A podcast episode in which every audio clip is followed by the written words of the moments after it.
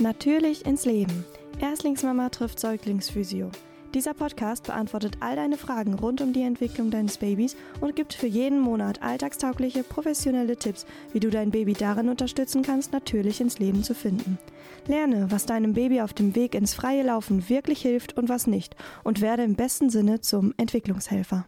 Herzlich willkommen zur nächsten Folge von Natürlich ins Leben. Ich bin Elke und das ist Anna. Herzlich willkommen auch von mir zur Sonderfolge Fängt jetzt Erziehung an? Step 8. Oh Hilfe, denke ich jetzt vielleicht, mein Baby ist doch noch weit entfernt vom ersten Geburtstag und jetzt soll ich mich schon mit Erziehungsfragen auseinandersetzen. Bitte, das reicht doch, wenn die erste Trotzphase losgeht, oder? Also meiner Meinung nach fängt Erziehung an Tag 1 an und zwar eigentlich gegenseitige Erziehung. Einfach durch das, was ihr tut. Wie ihr es tut, entsteht eine erste Kommunikation.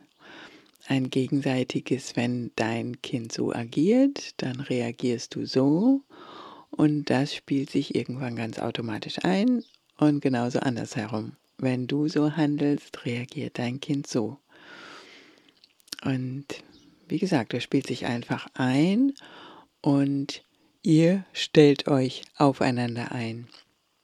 Ihr baut Beziehung und aus dieser Beziehungsidee entsteht auch ganz nebenbei Erziehung. Weil wenn du dann irgendwann merkst, oh oh, da läuft irgendwas schief und das könnte oder sollte oder müsste etwas anders laufen, dann habe ich euch ja schon öfter gesagt, wenn du willst, dass sich was ändert, nehmen jetzt mal, dein Baby lernt im eigenen Bettchen äh, neben dir zu schlafen. Dann musst du andere Antworten geben auf die Frage, die es stellt. Wenn du dein Baby nämlich nie neben dich ins eigene Bettchen legst und einiges dafür tust, dass es das lernt und stattdessen liegt es weiter zwischen euch im Ehebett, dann wird es das halt erstmal nicht lernen. Ist ja auch logisch, es hat ja gar, gar keine Veranlassung dazu. Es wird wahrscheinlich nicht freiwillig seine Komfortzone verlassen. Und das meine ich in keinster Weise wertend, ja. Jedes Elternpaar hat sein eigenes Bauch- und Wohlgefühl und möge das Baby so lange bei sich schlafen lassen, wie ihr damit gut und ja, wie ihr euch wohlfühlt. Bei manchen gehört das Familienbett über Jahre dazu. Die bauen dann irgendwann selber so zwei auf vier Meter Betten, damit auch die anderen Kinder mit reinpassen. Und andere Eltern sagen von Tag 1 an, mein Baby schläft im Beistellbett und dann bald im Gitterbett neben uns und ab dem dritten Monat oder vierten, fünften schläft es im eigenen Zimmer. Und das ist wirklich alles möglich und alles ist in meinen Augen völlig legitim. Das muss jeder selber herausfinden. Aber eben jeder Schritt raus, zum Beispiel aus dieser Komfortzone Elternbett ins eigene Bett, verlangt von euch als allererstes den Glauben daran, dass euer Baby das schaffen kann. Solange ihr als Mütter nicht daran glaubt oder es auch nicht wollt, dass euer Baby im eigenen Bettchen schlafen kann, dann wird es das natürlich nicht können, nicht lernen, weil ihr ihm nicht glaubhaft vermittelt, dass es das schaffen kann. Und die Frage deines Babys heißt, Mama, Papa, darf ich bei euch schlafen? Es ist so kuschelig bei euch. Ja, wie heißt da deine Antwort? Ist das noch die gleiche Antwort, die du in den ersten Monaten gegeben hast, oder gibst du jetzt eine andere? Oder demnächst? Oder bleibt deine Antwort dieselbe? Wie ist das bei euch, Anna? Ja, ich muss mich ehrlich gesagt immer wieder dazu entschließen, dass meine Antwort auf diese Frage auch okay ist, denn meine Antwort ist ja, ich sage immer noch, klar, Aiden darf bei mir schlafen oder bei uns im Familienbett. Und ich muss dazu sagen, dann kann ich auch besser schlafen. Ich fühle mich wohler, wenn ich ihn spüre und kann ihm Sicherheit geben und Geborgenheit vermitteln.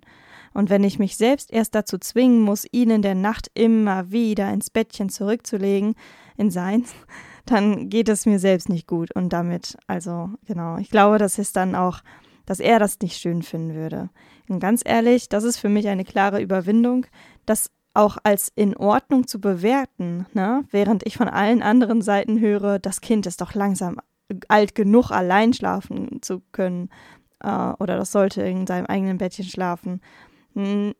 Jein, also meiner nicht, meiner kann das noch nicht oder will das noch nicht können und ich kann es noch nicht und deswegen machen wir einfach immer wieder dieses gestufte Trösten rückwärts.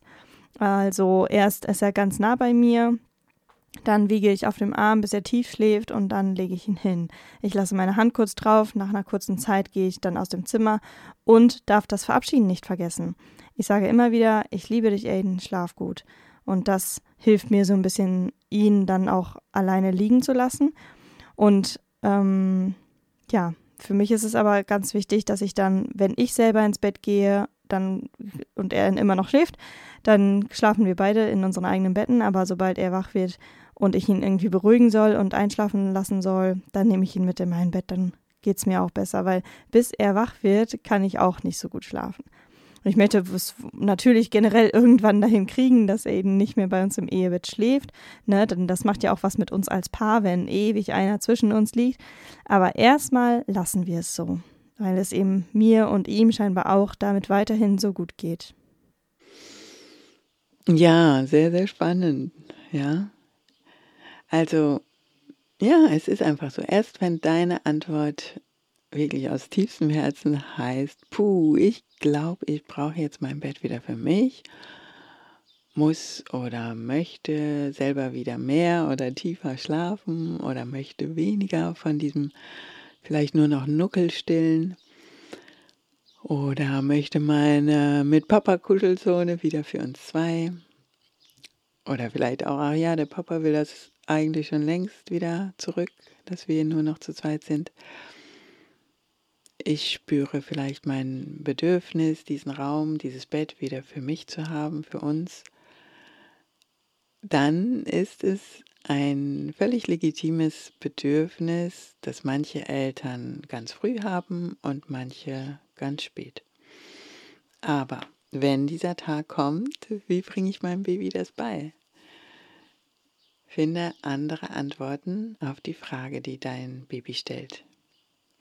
Mama und Papa, darf ich bei euch schlafen? Es ist so kuschelig.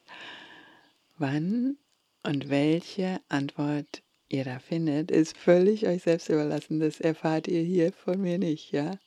Da sage ich nichts zu, außer da fangt ihr an zu erziehen, indem ihr andere Antworten findet auf die Frage oder die Bitte eures Babys, in seiner Komfortzone bleiben zu dürfen. Und übrigens erzieht euer Baby euch auch von Tag 1 an. Ich habe in den ersten Folgen oft gesagt, dass euer Baby von Tag 1 zu euch sagt, bitte Mama, Papa, trag mich senkrecht, trag mich Brust auf Brust, dann muss ich nichts tun, muss ich meinen Kopf nicht tragen, der ist so schwer und es ist so anstrengend dann beruhige ich mich auch ganz schnell. Und ihr seid von Tag 1 an lernwillig und lernfähig und völlig intuitiv richtig dieser Bitte nachgekommen. Und habt sie so getragen, Brust auf Brust, Köpfchen an eure Schulter gebuckert. Und in den ersten Wochen war das auch eine völlig gute, bindungsaufbauende, kuschelig beruhigende Tragehaltung. Aber ihr habt dann den Podcast gehört und meine Dauerpredigt in den ersten Folgen des ersten Halbjahres war ja, tragt, je älter eure Babys werden, umso häufiger im Schrägtragegriff oder im waagerechten, im aktiven Flieger und holt sie raus aus der Komfortzone, senkrecht zu sein, damit sie Neues lernen. Lernen, das Köpfchen zu tragen, Nackenmuskeln bekommen, Rückenmuskeln bekommen. Dadurch lernen, sich abzustützen und lernen, sich jetzt in Step 8 auch fortzubewegen. Also, wenn ihr unseren Podcast von der ersten Folge bis hierher gehört habt, habt ihr und euer Baby erfahren, was für ein enormes Lern- und Entwicklungspotenzial im Verlassen der Komfortzone Brust auf Brust steckt. Einfach weil ihr mit den anderen Tragemöglichkeiten oder dem Spielen am Boden neue Antworten gefunden habt auf die Frage eures Babys von Tag 1. Und in der Physio habe ich oft Eltern, die nach der U6 immer noch keine anderen Antworten gefunden haben auf diese Frage von Tag 1 und deren Babys sitzen vielleicht schon lange, weil sie passiv hingesetzt wurden. Die stehen vielleicht sogar, weil sie hingestellt oder hochgezogen wurden. Die können sich aber manchmal noch nicht vom Rücken auf den Bauch drehen oder hassen die Bauchlage Folgerichtig können sie weder robben noch krabbeln und brauchen jetzt Physio, um diese Entwicklungslücken zu schließen. Übrigens, wenn ihr euch jetzt ertappt fühlt und den Podcast eben nicht von Anfang an hören konntet, ihr seid in riesiger Gesellschaft, inklusive meiner Kollegen, Ärzte und Therapeuten und anderem medizinischem Personal wo man ja vielleicht denken könnte, die müssen es doch eigentlich wissen. Nein, ist nicht so. Wusste ich bei meinen Kindern auch noch nicht und war damals schon Kinderphysio. Also grämt euch nicht, dass ihr vielleicht über längere Strecken auf Nebenstraßen unterwegs wart, weil ihr irgendwo falsch abgebogen seid. Es gibt immer einen guten Weg zurück auf die Hauptstraße und den wollen wir euch hier zeigen. Das gilt übrigens auch für Erziehungsfragen mit dem Weg zurück auf die Hauptstraße. Mit dem, was ihr, die ihr diesen Podcast verfolgt, tut, gebt ihr neue Antworten auf die Fragen eurer Babys und seid damit wirkliche Entwicklungshelfer und irgendwie auch gleichzeitig Erzieher weil ihr sie rausholt aus der Komfortzone rein in ein neues Lernumfeld. Und in diesem neuen Lernfeld helft ihr so wenig wie möglich, aber so viel wie nötig. Unter dem Motto von Montessori, Hilf mir, es selbst zu tun. Zeig mir, wie es geht. Tu es nicht für mich, ich will und kann es alleine tun. Genau, das Motto von Maria Montessori, Hilf mir es selbst zu tun, das war für uns auch ein hilfreicher Eckpfeiler. Ich habe Aiden bei seinen Versuchen und Entwicklungsaufgaben immer wieder nur so viel geholfen, wie nötig war und ihn natürlich auch vor Verletzungen und Gefahren geschützt. Aber erst durch seine Selbsterfahrungen kam er dann weiter. Aber es war natürlich für mich auch eine riesige äh, Erleuchtung, dass wir mit unserer Erziehung tatsächlich mit der Gehirnentwicklung mitmachen können. Also da ne, unsere Kleinen einfach damit fördern oder auch behindern können, wie wir ihnen helfen oder was wir für sie tun im Alltag in der Entwicklung. Das war mir komplett neu. Also wie wichtig auch kleine Bewegungslernschritte sind, ne, damit Aidens Gehirn reifen und wachsen konnte. Ich sag nur siebter Monat Füße in den Mund aus unserer letzten Folge. Das war für mich der Gamechanger. Ja, also ein weiterer Standardsatz, den ihr immer wieder gehört habt. Mit allem, was ihr tut und was ihr lasst, prägt ihr maßgeblich die Entwicklung eures Babys. Motorisch habt ihr das jetzt ja alle live erlebt, dadurch, dass ihr zum Beispiel eure Babys nicht einfach auf dem Rücken gelegen gelassen habt, sondern sie in der Bauchlageentwicklung unterstützt habt, haben sie hoffentlich jetzt eine gute Bauchlagekompetenz erworben. Andersherum haben wir euch nahegelegt, euren Babys nicht äh, die Senkrechte zu unterstützen, also ihnen in die Aufrichtung zu helfen, sie nicht hinzusetzen, damit die Wirbelsäule und die Hüftgelenke und die dazugehörigen Muskeln sich erstmal gut entwickeln können oder noch weiter zurückspulen in die ersten Monate, wenn wir zum Beispiel unser Baby im Beistellbett hatten und weil es Mama riechen und nah sein wollte, hat es immer zu Mama geguckt Und zwar so lange, bis wir gemerkt haben, irgendwann, ups, da hat sich der Hinterkopf schon total verformt, also platt gelegen auf der Seite, zu der es immer guckt.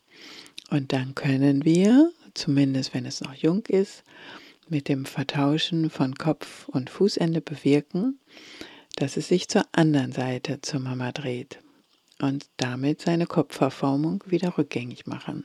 Je früher natürlich, umso besser. Also unsere Lagerung, unser Handling, unsere Motivationsrichtung hat alles einen erheblichen Einfluss auf die Entwicklung und zuletzt sogar auf die Schädelform und darauf, ob im Gehirn nur ein Rechtsfilm läuft oder hoffentlich auch der Linksfilm.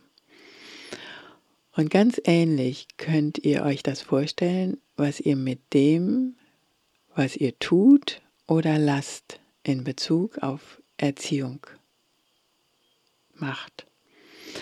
Euer Baby lernt schon jetzt an euren Reaktionsmustern auf bestimmte Verhaltensweisen und speichert das im Gehirn ab, verkabelt das, so dass es nachher als Film läuft. Und deshalb möchte ich euch einfach sensibilisieren und schon jetzt aufmerksam mm, machen, dass ihr erntet, was ihr seht. Nochmals zum motorischen Vergleich. Das Baby, das immer hingesetzt oder aufrecht getragen wurde und noch kaum Zeit in der Bauchlage verbracht hat, das muss protestieren. Das ist eigentlich sein volles Recht, wenn wir es hinlegen, weil wir ihm vorher, als es vielleicht zeitgerechter gewesen wäre, dazu nicht den Raum und die Zeit zum Üben gegeben haben. Und jetzt, wo ihm die Bewegungserfahrung und die Muskulatur dazu fehlen, also das Handwerkszeug dazu fehlt, da können wir nicht erwarten, dass es das von heute auf morgen gut findet, was wir da von ihm wollen. Da steht jetzt für alle Beteiligten ein mühevoller Weg vor uns, als er gewesen wäre, wenn wir es von vornherein anders gemacht hätten. Und genauso deshalb möchte ich euch von vornherein ein Bild zur Erziehung mitgeben, das ich irgendwie gut finde. Noch ein Bild. Hau raus, Elke. Ja, ihr habt ja schon gemerkt, dass ich immer gern Bilder nutze, um mir und euch die Welt zu erklären. In der Sonderfolge zu Step 6 habe ich das Bild ja schon mal angedeutet, dass ich Familie als Mannschaft auf einem Segelboot verstehe. Ihr als Eltern seid die Skipper. In dem Fall gibt es hoffentlich zwei Skipper. Der eine setzt vielleicht eher die Segel und der andere sitzt eher am Ruder. Jedes Paar weiß, wer welche Stärken hat und wie ihr euch am besten ergänzt oder frei nach Rainer Kunze rudern zwei ein Boot, der eine kundig der Sterne, der andere kundig der Stürme, wird der eine führen durch die Sterne und der andere führen durch die Stürme. Und am Ende, ganz am Ende, wird das Meer in der Erinnerung blau sein. Diesen Spruch hat mancher aus meinem Umfeld auf seiner Silberhochzeitskarte stehen und denen ist es gelungen, 25 Jahre durch alle Stürme des Lebens zu schippern und Wind und Wellen des Alltags zu trotzen und im Rückblick der Erinnerung trotz und wegen all dem, was war, das blaue Meer in Erinnerung zu haben. Das wünsche ich euch allen von Herzen, die ihr dazu hört, dass euch das gelingen möge. Sehr wohl wissend, dass das wohl zu den höchsten Künsten des Lebens gehört, wenn das gelingt. Und auch wohl wissend, dass es unter euch Hörern etliche geben wird, die gleichzeitig Mama und Papa sein müssen und der Stürme und der Sterne kundig sein müssen, nicht alles gelingt im Leben so nach unseren Vorstellungen. Auch in der Erziehung nicht. Ich möchte euch in Gedanken aber nicht auf ein Ruderboot, sondern auf ein Segelboot setzen. Manche folgen vielleicht wie meine zwei großen Kinder diesen Instagrammern Sailing le Vagabond oder so ähnlich. Ähm, und die beiden Protagonisten waren erst mehrere Jahre allein unterwegs, haben geübt, wie es ist, auf hoher See unterwegs zu sein und haben inzwischen zwei Kids.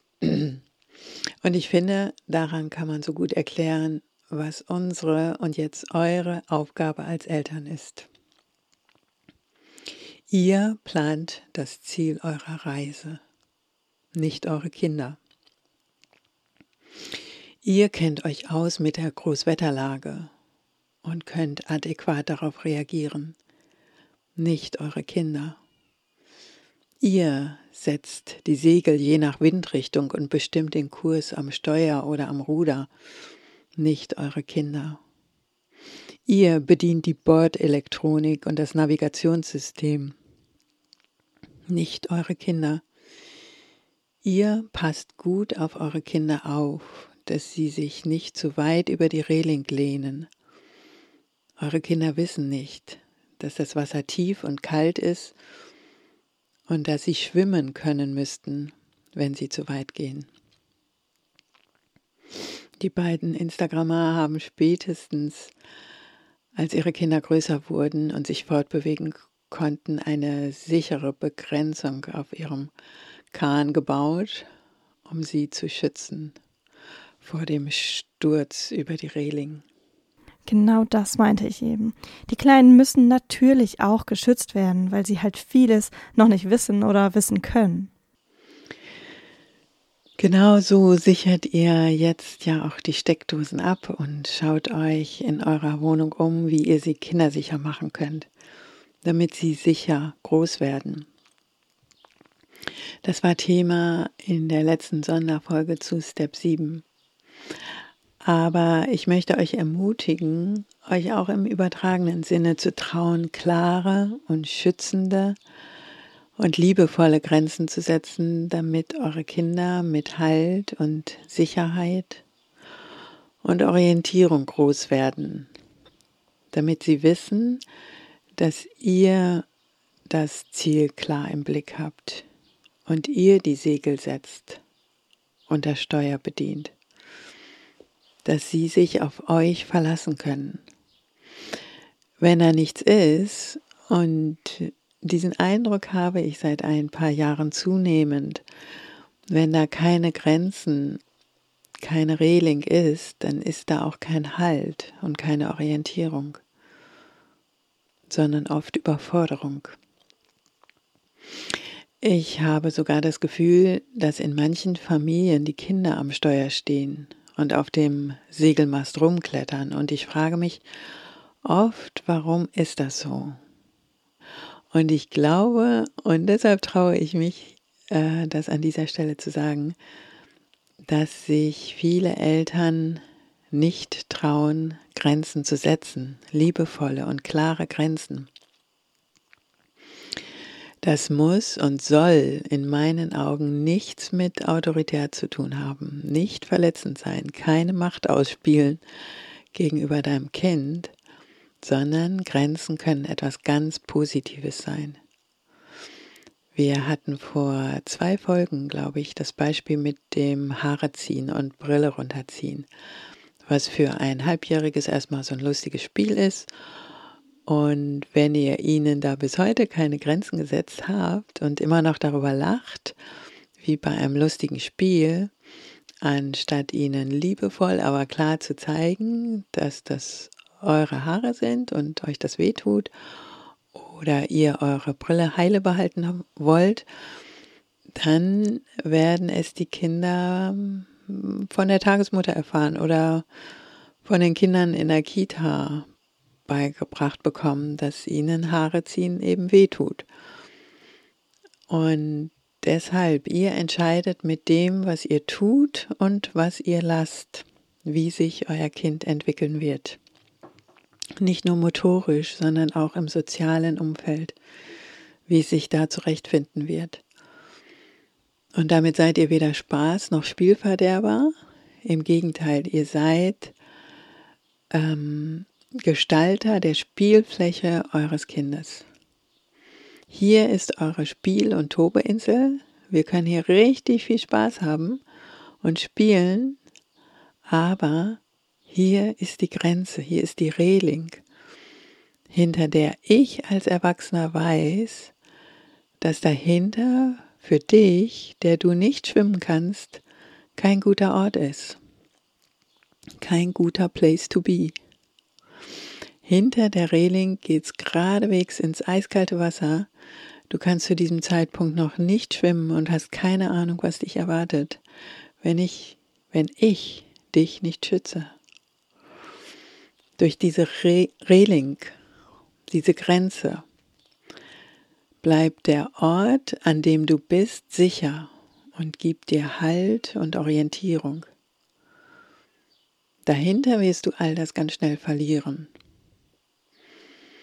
Und doch spielen sie mit dieser Grenze.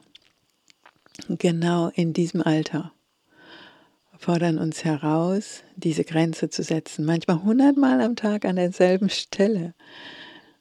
Gern begleitet mit einem schelmischen, ich weiß ganz genau, dass ich das nicht darf, lächeln und einem ganz klaren, ich tue es aber trotzdem. Was macht ihr da? Ich erinnere mich sehr genau an meinen ersten Sohn, der gerade immer flotter durch den ganzen Raum kam und eine Bodenpflanze im Visier hatte. Er konnte robben und endlich auf Entdeckungsreise gehen und den ganzen Boden erkunden. Und irgendwann entdeckte er dann eben diesen großen Blumenkübel und begann damit regelmäßig das Trockensubstrat, was da oben drin lag, auf den Boden zu streuen. Und er hatte riesig großen Spaß dabei, mit einem schelmischen Lächeln, sich immer wieder ein Nein oder Stopp bei mir abzuholen. Das war nicht so einfach, immer klar und liebevoll zu sein und zu bleiben und die Pflanze nicht irgendwann einfach wegzustellen. Seltsam war nur, wenn der Papa abends nach Hause kam und dazu einmal Nein sagte, dann war das Nein. Und ich war echt langsam am Rande meiner Möglichkeiten und spürte richtig, wie er sich regelrecht provokant der Bodenpflanze näherte und auf meine Reaktion wartete. Schließlich klärte mich eine Freundin auf und meinte, vielleicht will er von dir einfach noch mehr Konsequenz und Klarheit.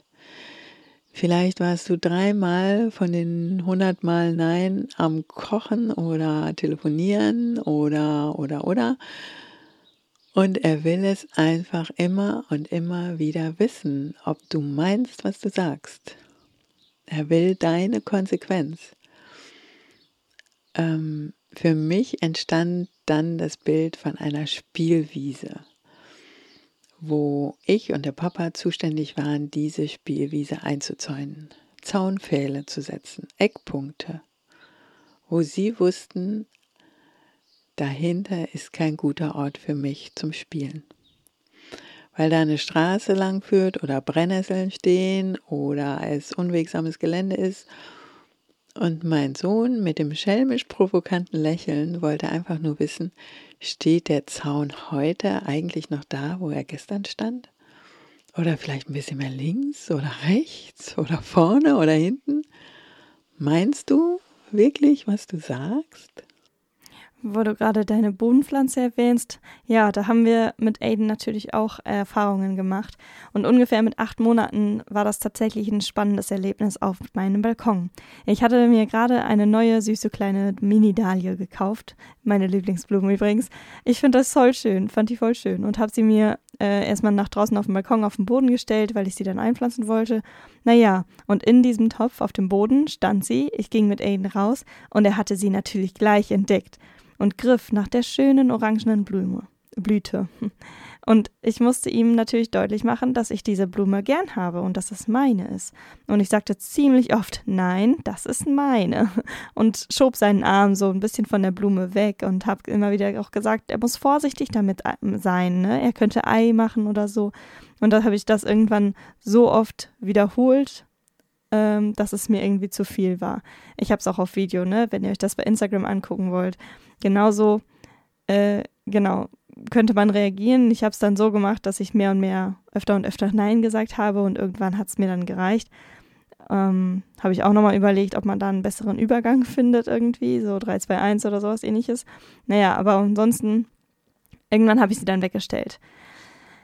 Ja, ansonsten haben wir ähm, keine weiteren oder nicht viele Neins in unserer Wohnung, ne, um sie eben möglichst positiv und kindgerecht zu gestalten. Aber eben bei solchen Sachen, da ist es mir halt wichtig, eine Grenze zu setzen und da müssen wir eben konsequent bleiben. Ja, und ich finde es völlig legitim, dass wir als Eltern Bedürfnisse haben und die auch vor unseren Kindern kommunizieren. In bestem Falle liebevoll und klar. Ich will meine Blume heile behalten. Aiden konnte zu diesem Zeitpunkt noch nicht verstehen, wie er vorsichtig mit der Blume hätte umgehen sollen. Und du hättest ja nichts dagegen gehabt, wenn er die Blüten anfasst, aber wolltest verständlicherweise nicht, dass er sie abreißt. Also klare Konsequenz, Blume muss außer Reichweite. Manchmal habe ich wirklich das Gefühl, dass Eltern sich nicht trauen, ihre Bedürfnisse klar zu benennen. Die Bedürfnisse des Kindes immer über ihre eigenen stellen. Und dann kann es irgendwie auch voll nach hinten losgehen. Ist jetzt vielleicht ein bisschen übertrieben, aber ich habe vor Jahren mal einen Podcast gehört, wo eine hilflose Mutter die Podcasterin allen Ernstes fragte, mein Sohn schlägt mich des Morgens im Ehebett so sehr, dass es mir wirklich wehtut. Was kann ich tun? Und mir ist da ehrlich gesagt fast das Handy aus der Hand gefallen mit der Frage, wie bitte konnte es so weit kommen, dass dein Sohn dich schlägt? Wie kann es sein, dass diese Mutter nicht viel früher, liebevoll, aber klar ihre Grenzen, ihre persönlichen Bedürfnisse klargemacht hat, um zu zeigen, bis hierher ist Kuscheln und Toben und jede Art von Körperlichkeit schön und okay, aber hier kommt eine Grenze. Hier ist meine Grenze. Das tut mir weh. Das dürft ihr sagen, das müsst ihr zeigen. Ihr landet sonst echt in einer Sackgasse der Ohnmacht und Hilflosigkeit. Mir fällt da übrigens gerade eine Redensart ein, der fordert ganz schön seine Grenzen ein. Ja, das tut dein Kind, weil es ein absolutes Recht darauf hat, von dir diese Grenzen zu erfahren als hilfreiche Wegweiser und Leitplanke, die seinem Leben eine gute Richtung geben nicht als autoritäre Nackenschläge, die wehtun und verletzen. Eure Kinder fordern sie ein, weil sie sie brauchen. Und es ist wirklich eure Verantwortung, sie ihnen zu geben. Man kann ja auch einfach überlegen, wenn mein Kind sich so zu mir verhält, dann dauert es nicht lange, bis es andere auch zum Beispiel schlägt, um irgendwie das Spielzeug bekommen, zu bekommen oder so. Also das will ja niemand. Und wir Erwachsenen müssen da einfach unseren Kindern zeigen, was okay ist und was nicht okay ist. Und ich merke das auch in den Situationen mit Aiden, wo er immer und immer wieder das macht, was er nicht soll. Wir haben im Wohnzimmer diese Plissés an den Balkontür. Und bei den Bändern rechts und links, wo das Plissé so herunter und hochgeschoben werden kann, da musste ich ganz früh oder mussten wir, Silvan und ich, sobald Aiden sich etwas aufrichten konnte, entscheiden, okay, darf er das oder darf er das nicht? Und wenn nein, dann bleiben wir dabei. Und mittlerweile, ehrlich gesagt, denke ich, ach okay, so, er hat ja immer wieder dran gezogen, er hat es immer wieder geschafft, bis wir da waren oder Nein sagen konnten.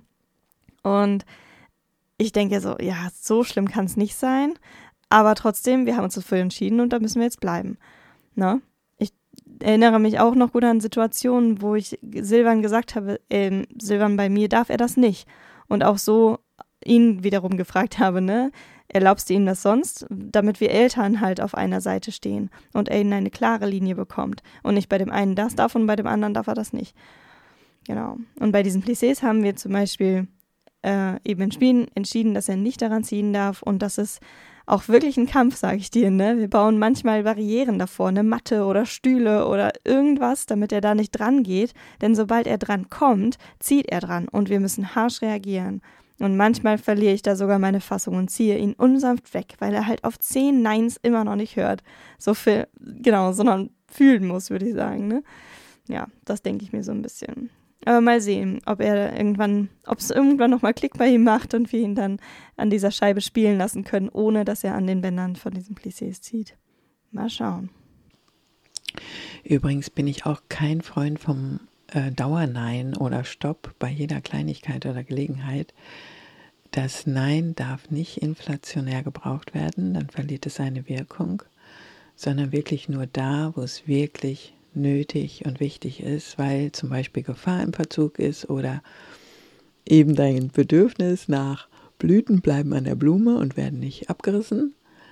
Ja, dein Bedürfnis da zu kommunizieren und viele andere Dinge, wo du einfach sagst, diese ähm, Grenzen meine ich wirklich. Und zwar mit einem klaren äh, Ausdruck auch in der Stimme und im Gesicht. Ähm, wenn du lächelst, während du Nein sagst, wird dein Kind dich auslachen. Und wird es, also wird es auch beibehalten, dieses, da lache ich drüber.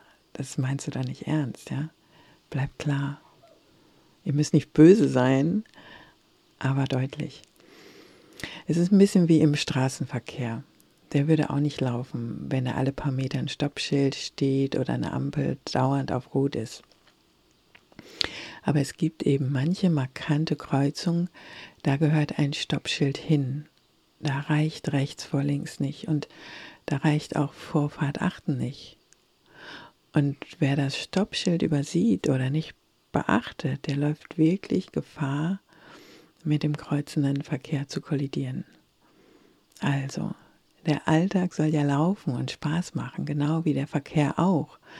Aber es gibt nun mal Kreuzungsbereiche, für die eine Ampel oder eine Stoppschildlösung her muss, während bei den anderen rechts vor links reicht, ja. Und wir sind einfach als Erwachsene verantwortlich, unsere Kinder diese Unterschiede zu lehren Sonst werden sie zu Verkehrsteilnehmern, die immer Vorfahrt haben wollen, immer Vollgas geben, über jede rote Ampel brettern, ohne Rücksicht auf Verluste. Nur weil sie jetzt gerade Lust darauf haben. Ähm, und das ist auf diesem Weg der, ich sag mal, Fahrschulzeit so manches Desaster gibt, wo es einfach nicht klappen will und ihr euch miteinander immer wieder in einer Sackgasse festfahrt oder nicht die richtige Ausfahrt aus dem Kreisverkehr findet, das ist ganz normal. Seid barmherzig mit euch selbst. Ja, wir alle machen Fehler tagtäglich. Habe ich auch gemacht, mache ich heute noch. Wichtig ist da, glaube ich, zeitlebens, sich die Fehler anzugucken, zuzugeben, auch demnächst vor euren größer werdenden Kindern äh, mal Entschuldigung zu sagen. Wenn ihr mal ohne euer Kind gut im Blick zu haben, einfach falsch abgebogen seid. Den Weg zurück auf die Hauptstraße gibt es immer. Auch wenn sich erstmal ein Dschungel von Einbahnstraßen vor euch auftut und das Navi nochmal neu gestartet werden muss. Aber irgendein Weg ist immer da. Wenn sich am Ende rausstellt, dass es ein krasser Umweg war, dann ist es egal. Einfach weitergehen, ja. Du musst nicht der perfekte Alleskönner sein und darfst zeigen, auch vor deinem Kind, dass du nicht perfekt bist. Wichtig ist, Ruhe zu bewahren. Das Ruhe bewahren könnt ihr schon mal üben, wenn sich eure Kinder dann mit ein, zwei, drei Jahren in diese Wutanfallsackgasse festfahren und da allein nicht mehr rauskommen. Aber zu dem Thema findet ihr dann ganz sicher was bei vielen pädagogischen Fachleuten. Da gibt es tolle Podcasts und geniale Instagram-Accounts und natürlich auch jede Menge Anlaufstellen, falls euch da die Ideen ausgeben, den Weg aus der Sackgasse zu finden, denn den gibt es. Meine Botschaft ist lediglich, seid früh aufmerksam welche Verkehrsschilder und Verkehrsregeln ihr euren Kindern mitgebt. Umso leichter werdet ihr es in ein, zwei, drei, zehn Jahren alle miteinander haben. Babys und Kleinkinder, für die die Eltern die Ampeln immer auf grün stellen, haben meines Erachtens nach später große Probleme im Verkehr des Lebens klarzukommen. Das ist ein super schönes Bild und ziemlich treffend. Ein gutes Bild fürs Leben allgemein, finde ich. So ist das eben. Und nur so kommen wir eben auch weiter, ne? Und wir können unsere Kinder zu fitten Menschen erziehen, die ihre No's und Go's kennen, die mit Grenzen und Freiraum klarkommen. Ich habe in der Krabbelgruppe eine Mutter, die öfter mal scherzhaft sagt, ja, du darfst dahin krabbeln, du brauchst dafür von mir keine Erlaubnis. Und das Mädel schaut dennoch immer wieder zur Mama mit diesem fragenden Blick, ne? Ich finde ganz subjektiv gesehen, dass das Baby etwas übervorsichtig wirkt. Ähm, ist das auch etwas, das dir öfter begegnet, Elke? Ja, natürlich gibt es auch diese vom Grundcharakter her eher zurückhaltenden Kinder, die das übrigens auch oft bleiben, die sich fast eher zaghaft auf ihrer Spielwiese bewegen, gar nicht unbedingt in die Nähe des Begrenzungssounds wagen. Ja, die brauchen fast eher Ermutigung und Bestätigung, sich zu trauen, sich was zuzutrauen, mutiger zu werden, um ein gutes Vertrauen in sich und ihren Körper aufzubauen. Bei denen werdet ihr wahrscheinlich gar nicht so ein Riesenthema mit Grenzen und Regeln haben und bekommen, weil sie gefühlt schon erahnen, wo die Grenzen sind und euch an der Stelle gar nicht unbedingt herausfordern. Aber die anderen, und die sind, glaube ich, eher in der Überzahl, die gibt es eben auch. Ah, okay. In der Sonderfolge zu Step 7 habe ich schon mal erwähnt, dass die Babys jetzt nicht mehr nur ihre ureigensten Bedürfnisse kommunizieren, sondern auch Forderungen kommunizieren. Übrigens sehr gern verpackt in Bedürfnisgeschenkpapier. Wenn ich Mama und Papa frage, ob sie mich, also gerne immer wieder das gleiche Beispiel, ob sie mich aus der anstrengenden Bauchlage retten und stattdessen tragen oder auf den Schoß nehmen oder hinsetzen, mich auf jeden Fall hochnehmen, senkrecht, damit ich alles stressfrei sehen und bespielen kann, dann höre ich, übrigens meistens auf Knopfdruck, sofort auf zu meckern. Und in diesen Momenten seid ihr Erfüllungsgehilfen eines vermeintlichen Bedürfnisses und einer tatsächlichen Forderung, Mama, machst du das für mich? Das ist mir hier viel zu anstrengend. Übrigens eine Haltung, die, wenn ihr sie nicht irgendwann hinterfragt und durchschaut, beim Zweijährigen dann heißt, fütterst du mich? Weiter, Besteck ist doof und anstrengend. Oder beim Dreijährigen, ziehst du mich an, ich habe keine Lust.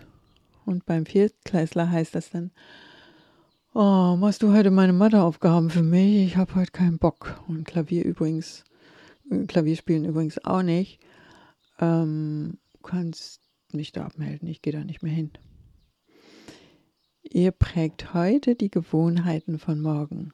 Seid da einfach aufmerksam. Frustrationen oder Dinge, die nicht sofort klappen, die wird es immer geben. Begleite und ermutige dein Baby, statt ihm die Anstrengung und damit die Erfahrung und letztendlich das Lernen abzunehmen. Natürlich hat dein Baby weiterhin Bedürfnisse, die du stillen sollst und musst, das ist überhaupt gar keine Frage. Aber es versteht jeden Tag mehr diese Wenn-Dann-Zusammenhänge. Und somit auch, wenn ich diese oder jene Reaktion von Mama oder Papa will, dann drücke ich auf diesen oder jenen Knopf und siehe da, es funktioniert.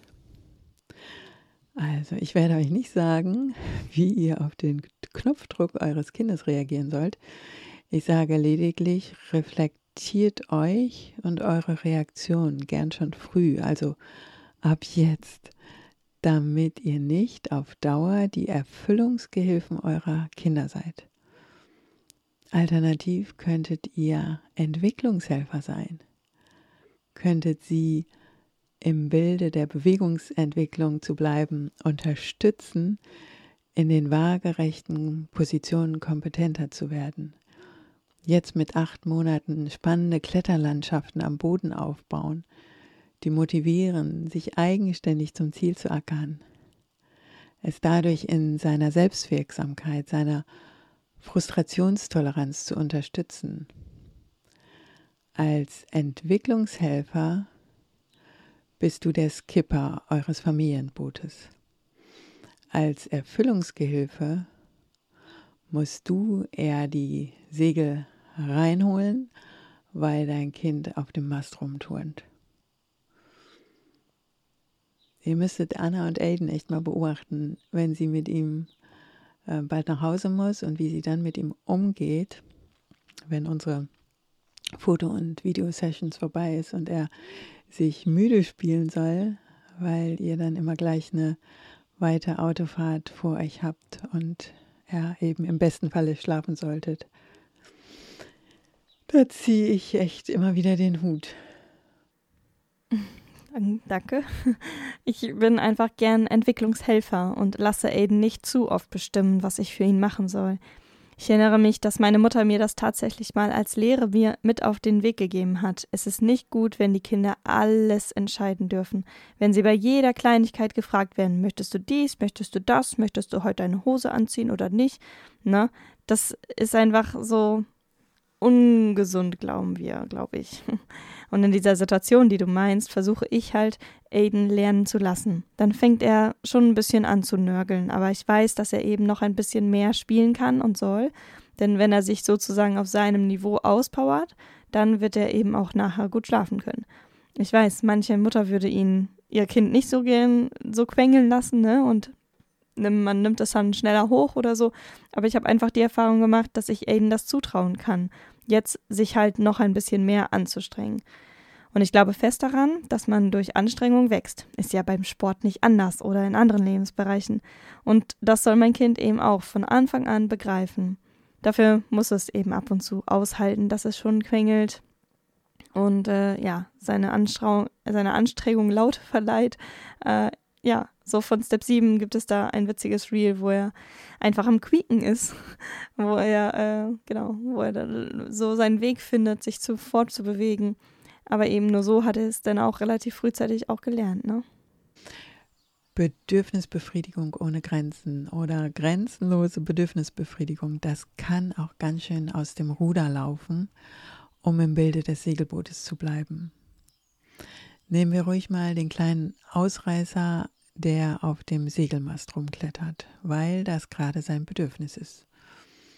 Wenn du nicht klar kommunizierst, bis wohin die Spielwiese geht und dass der Segelmast für die Segel ist und nicht für kleine Kletterer, äh, dann kann das echt böse enden. Nehmen wir demnächst das Laufrad oder den Roller oder gar das Fahrradfahren üben ich habe da schon echt heftige Geschichten gehört, wie kleine Ausreißer ohne jedes Gefahrenbewusstsein einfach drauf losdüsen. Und wenn dann dein Langsam bitte oder dein Warte oder Halt, Stopp einfach nicht gehört wird, wie von Anfang an eingeübt, ignorant überhört wird, dann kann das ziemlich katastrophale Folgen haben. Vor zwei, drei Jahren kam mal die Mutter eines knapp Zweijährigen zu uns in die Praxis und nach ein bis zwei Behandlungen war mir schnell klar, dass das Hauptthema der beiden überhaupt nicht die motorische Entwicklung war, sondern die Ohnmacht der Mutter, die schon vor dem zweiten Geburtstag keinerlei Handlungsmöglichkeiten sah, ihren kleinen Schatz zu beschützen, weil er auf keine ihrer Botschaften adäquat reagierte. Er war der alleinige Akteur, stand voll am Steuer ihres Familienbootes und ihr blieb nur die zaghafte Reaktion. Da sie an einer belebten Straße wohnten mit uneingezäuntem Garten, war es schon mehrfach zu extrem brenzlichen Situationen gekommen, da seine Lieblingsbeschäftigung das provokante Ausreißen in Richtung Straße war und sie war extrem verängstigt, da er sich an der Straße wohl auch immer von ihrer Hand losriss. Und sie bat mich dann tatsächlich während der Behandlung so zu reagieren, wie ich es ihr als Mutter raten würde, auf sein grenzüberschreitendes Verhalten zu reagieren. Und ich sage euch, das war ein Lehrstück für uns alle drei, jede Behandlung. Boah, wow, das ist ja eine heftige Geschichte. Ich hoffe und wünsche unseren ZuhörerInnen, dass die, dass sie Kraft und Macht haben, klare Grenzen und Regeln durchzukriegen. Das erfordert auch richtig viel Ausdauer für uns Mamis und Papis. Ich weiß, also haltet durch. Wie hatte das denn hm, bei diesem Insta-Pärchen geklappt mit den Regeln? Diese zwei Instagrammer-Segler übrigens haben ihr erstes Kind, viele von euch wissen das, nachdem es laufen gelernt hatte, ähm, die ganze Zeit getragen, weil sie noch keine Crew hatten und die Sorge, dass die Kinder über Bord gehen, einfach zu stark war.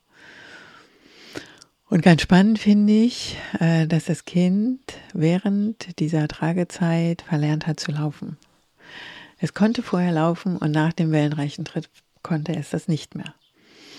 Also ein weiteres Argument dafür, dass die Babys am Boden sein sollten, damit sie ihren Körper und ihre Möglichkeiten voll zum Einsatz bringen. Jede Tragezeit für ein Baby, das noch nicht gut in seiner Entwicklung ist, ist eigentlich versäumte Übungszeit. Aber auf dem Segelboot beginnt mein Vergleich trotzdem ein bisschen zu hinken. Ich hoffe, ihr habt aber verstanden, was ich mit dem Skipper-Gedanken meine. Ihr bestimmt den Kurs, ihr setzt die Segel und ihr begrenzt die Reling.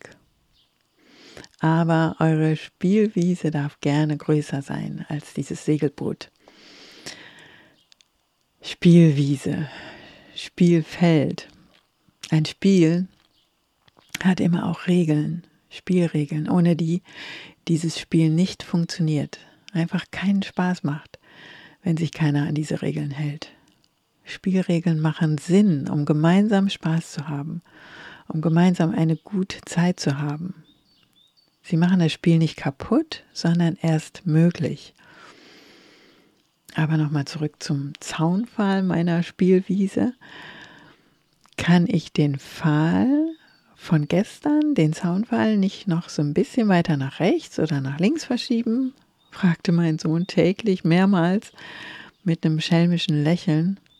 Nur ein paar Zentimeter. Eigentlich fragt dein Kind dich damit, bist du konsequent und meinst du, was du gestern gesagt hast, heute auch noch? Und im Grunde steht dahinter die berechtigte Frage deines Kindes an dich. Kann ich mich auf dich verlassen? Gibst du mir Halt, Sicherheit, Orientierung? Hast du den Durchblick und den Überblick? Weißt du mehr von Wind und Wellen, als ich weiß?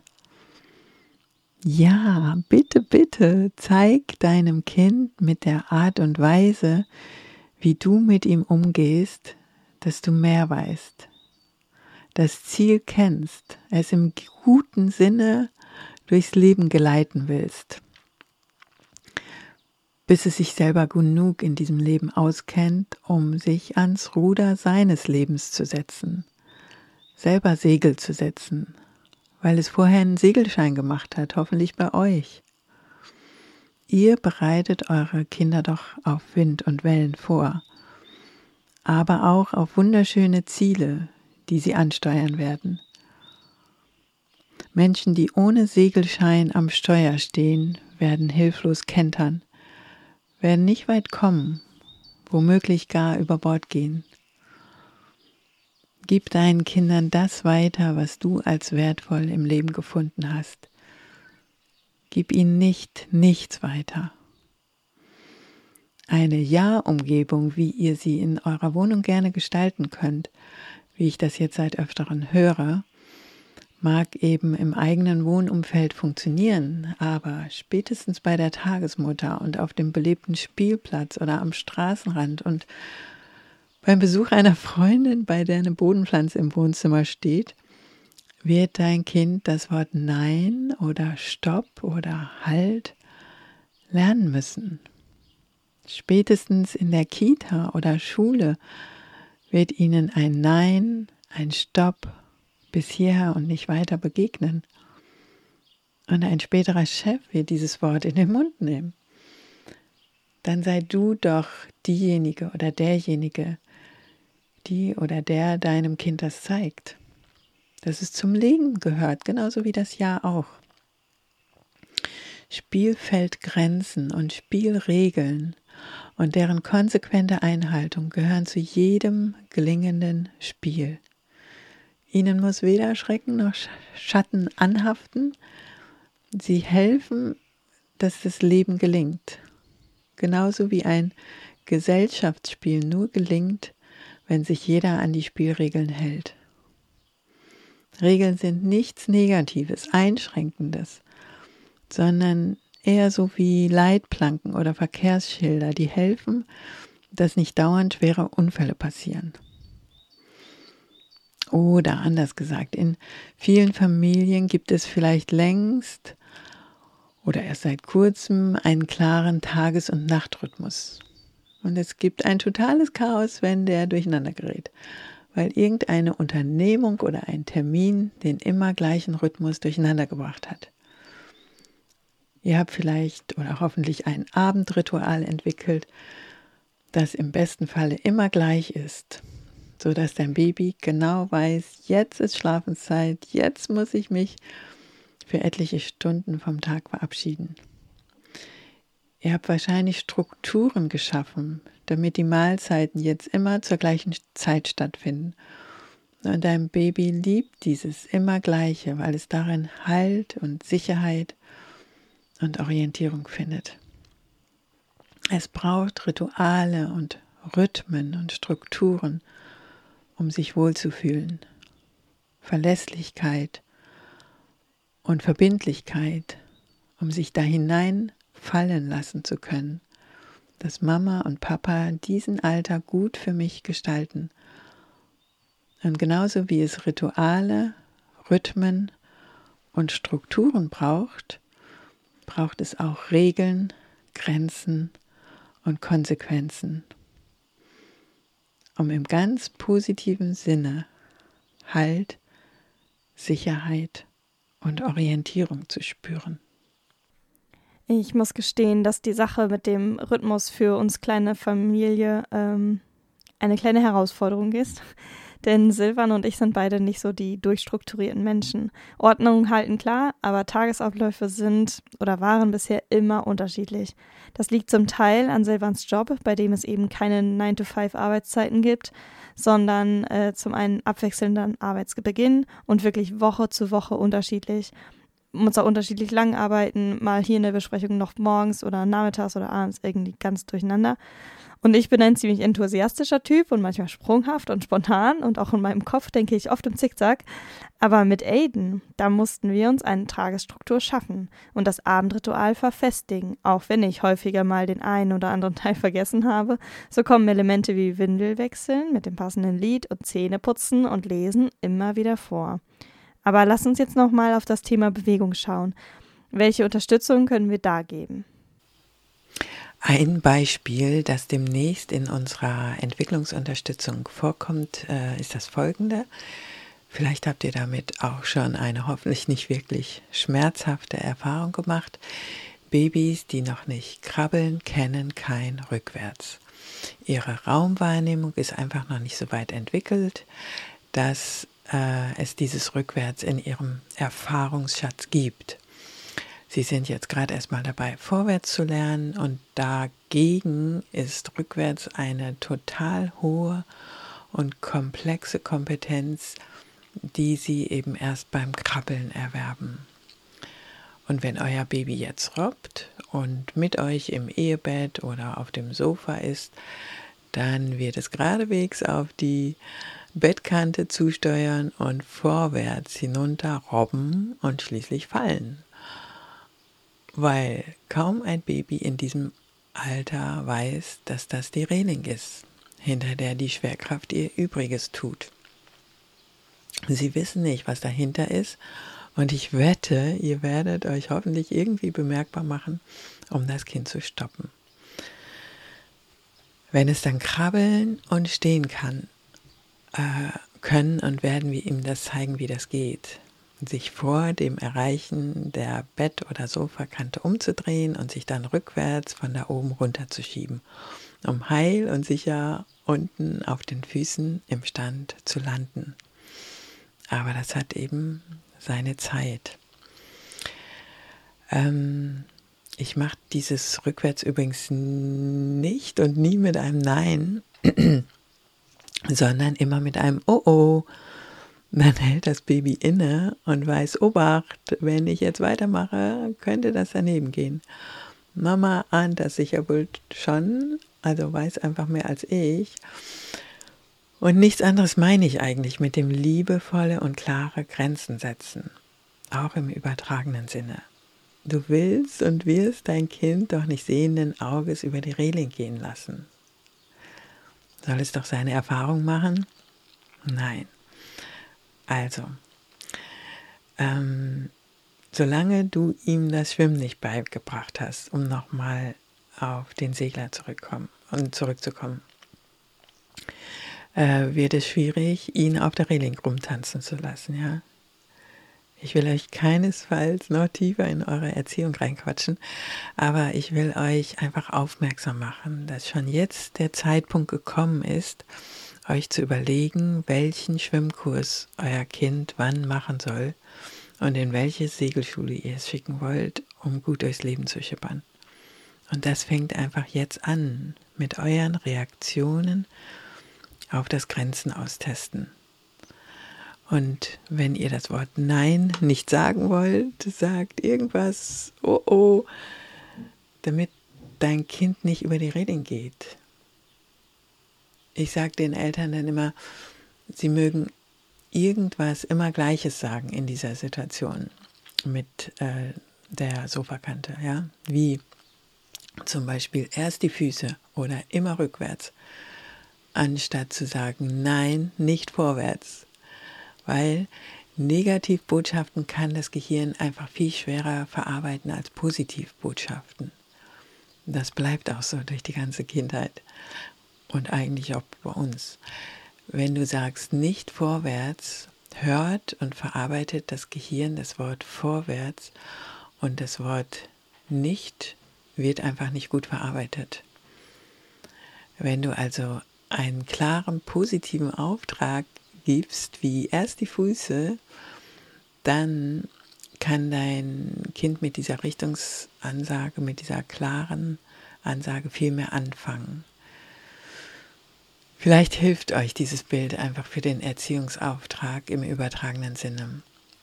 Ihr steht einfach in der Verantwortung, euer Baby und später euer Kind vorm Absturz zu bewahren es vor Verletzungen, auch vor innerlichen Verletzungen zu schützen, indem du in Situationen, in denen dein Kind durch die fehlende Erfahrung ähm, hier eben in der Wahrnehmung, äh, fehlenden Wahrnehmung für den rückwärtigen Raum, äh, indem du dem Kind ermöglicht, sich an deiner Hilfestellung zu orientieren, an deiner Unterstützung, an deinem Halt, und du wirst ihm Orientierung geben, wie es diese Situation gut bewältigen kann. Manchmal habe ich einfach das Gefühl, die Kinder heutzutage, oh, jetzt klinge ich schon wie meine Oma, entschuldigt bitte, aber das Phänomen ist wirklich noch nicht so alt. Viele Kinder, die ich jetzt erlebe, sind einfach meiner Meinung nach überfordert damit umzugehen, dass sie so wenig klare Grenzen und Regeln erfahren. Und dann vielleicht wirklich, um im Bilde zu bleiben, vorwärts vom Sofa stürzen.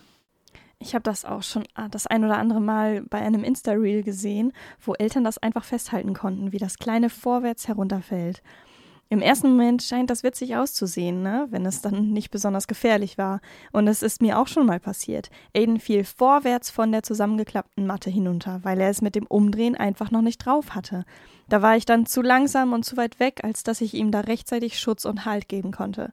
Wir haben das seitdem noch stärker beobachtet, dass er auf keinen Fall vorwärts irgendwie an irgendwelche Kanten kommt. Und wenn, dann mussten wir wirklich Ausdauer zeigen und ihm immer und immer wieder sagen, oh oh, Vorsicht oder keine Ahnung, eben Füße zuerst oder so, ne? Dann mussten wir ihn wirklich davon abhalten, dass er sich mit dem Kopf nach vorn weiterschiebt. Und da will ich ihm auch keinen Spielraum geben, ne, weil es einfach zu gefährlich sein kann, wenn er stumpf und kopflos macht, was er will. Elke, was ist deine Meinung dazu? Ja, ich habe wirklich lange überlegt, ob ich dazu was sage, auf die Gefahr hin, hier etliche HörerInnen zu verlieren. Aber ich sehe einfach täglich viel zu viele Familien, die echt in Seenot geraten sind und deren Schiff voll vom Kurs abgekommen ist, weil ihre kleinen Mäuse schon am Steuer stehen und die Eltern hilflos daneben. Immer wieder erzählen mir Eltern, wie hilflos sie sind, weil ihr Kind so viele Ausraster hat, weil sie keinerlei Handhabe haben, es dazu zu bringen, was jetzt eigentlich dran wäre. Und das können ganz alltägliche Dinge sein, wie Anziehen und Zähne putzen und Essen und so weiter. Ja, also die ganz normalen Spielregeln des Alltags mitzugehen. Und dann höre ich oft, wie sich die Eltern nicht anders zu helfen, helfen wissen, als sehr, sehr laut zu werden oder das Kind ins Zimmer zu sperren oder all diese Dinge, von denen sie sich vorher so fest vorgenommen haben, die niemals zu machen. Vielleicht auch, mm, weil sie diesbezüglich selber schmerzhafte Erfahrungen gemacht haben und es unbedingt anders machen wollen. Damit es nicht dazu kommen muss, möchte ich euch einfach diese Botschaft mit, mitgeben. Nehmt euren Platz als Eltern ein, weil ihr eure Kinder liebt. Ihr werdet dadurch ihre Liebe gewinnen, anstatt zu verlieren wie glaube ich irgendwie viele fürchten, die das Nein oder die Grenze oder die Regel fürchten. Eure Kinder werden euch, wenn sie selbst als Skipper auf ihrem Boot unterwegs sind, super dankbar sein, wenn ihr ihnen das Schwimmen und das Segeln beigebracht habt. Sonst tun das nämlich andere bei denen sie nach Orientierung und vermeintlicher Sicherheit und verlässlichen Werten suchen. Wollt ihr das, dass das andere tun? In der Welt da draußen, außerhalb eures Segelbootes, wird es ein Nein geben, ein Stopp, ein Halt. Wird es Regeln, wird es Grenzen geben. Von Goethe ist das Zitat, zwei Dinge sollen Kinder von ihren Eltern bekommen, Wurzeln und Flügel. Und von Khalil Gibran heißt es jedoch, solange deine Kinder klein sind, gib ihnen Wurzeln und wenn sie größer werden, gib ihnen Flügel. Und ich schließe mich da eher dem zweiten an weil jetzt ist die Zeit, Wurzeln zu geben, damit sie sicher aufwachsen, Halt bekommen und Orientierung. Gießt sie liebevoll mit klarem Wasser und sie werden eines Tages, wenn sie groß sind, fliegen können. Wer ihnen jetzt schon Flügel verleiht, wird sie meiner Meinung nach überfordern und ihr alle miteinander werdet sehr wahrscheinlich unsanft auf dem harten Boden der Realität landen. Traut euch, die großen Erwachsenen mit Weitblick zu sein, die den Überblick über das große Ganze haben. Ihr werdet damit die Liebe gewinnen und nicht verlieren. Sie werden spüren, dass ihr es gut mit ihnen meint, dass sie euch unendlich wertvoll und wichtig sind, Ihr werdet in den späteren Folgen nichts mehr von mir hören, welche Schwimm- oder Segelschulausbildung ich bevorzuge. Mir ist nur wichtig, seid und bleibt liebevoll und klar. Die Gratwanderung zwischen Erfüllungsgehilfen und Entwicklungshelfern ist manchmal schmal, aber sie kann und wird gelingen, wenn ihr euch klar seid, wer ihr seid. Die Skipper